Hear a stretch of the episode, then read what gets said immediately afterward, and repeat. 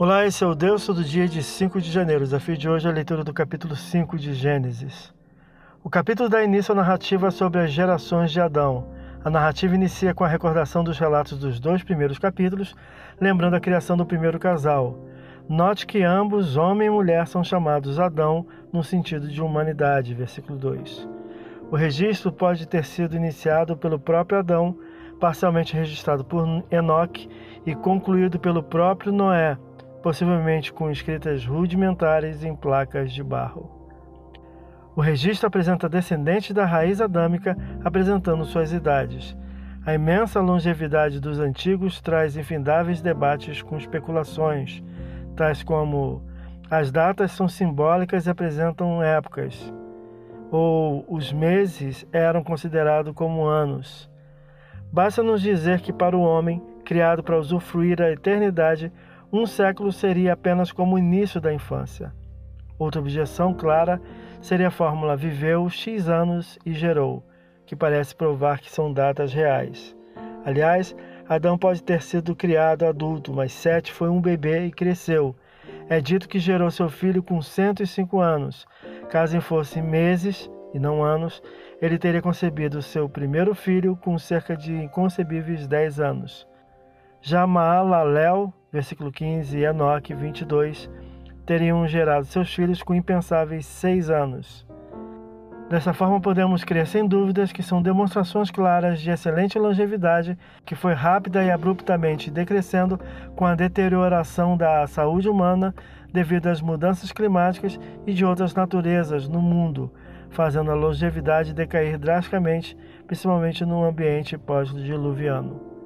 O monólogo refrão viveu, gerou, viveu, morreu, que acompanha todos os personagens do capítulo, é quebrado por um dentre eles, de tão grande excelência espiritual que rompeu o refrão para andou com Deus, gerou, andou com Deus, já não era, ao invés de viveu, gerou, viveu, morreu.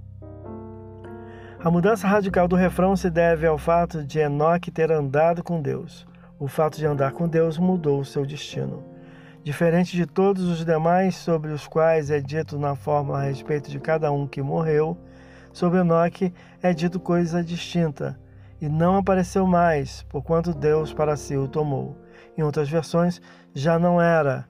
Enoque foi tomado por Deus e já não podia ser achado pelos seus contemporâneos.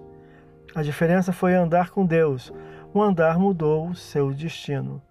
Quem ousa andar com Deus será tomado por ele para si mesmo, como se deu com Enoque, figura dos santos arrebatados.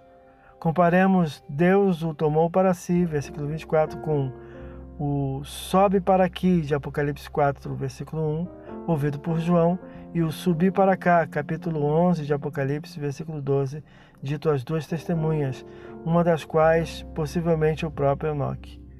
Quem anda com Deus estará com ele para sempre.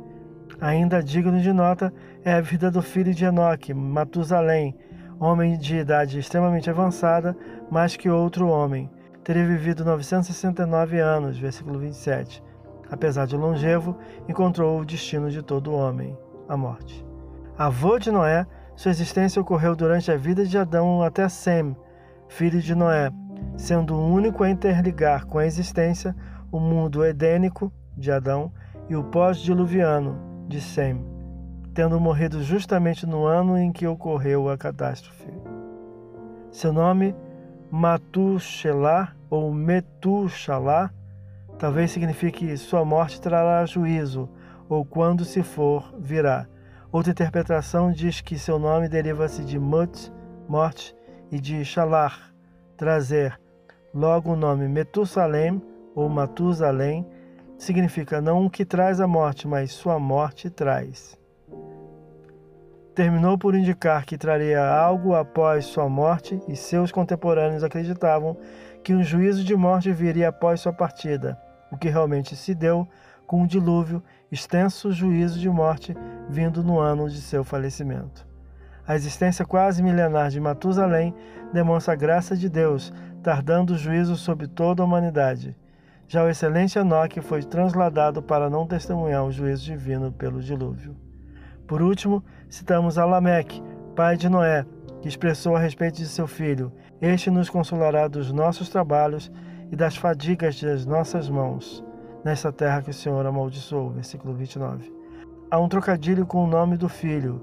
Noé, Noar, significa descanso, repouso, indicando que esse personagem há de proporcionar ao gênero humano descanso, e isso após o dilúvio, o que será tratado no próximo capítulo.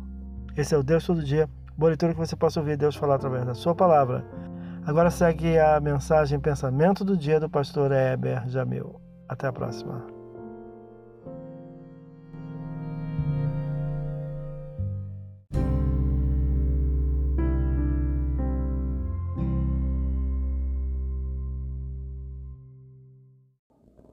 Pensamento do dia. É chover no molhado afirmar que o tempo é algo precioso, mas na prática observamos o desperdício que muitos praticam.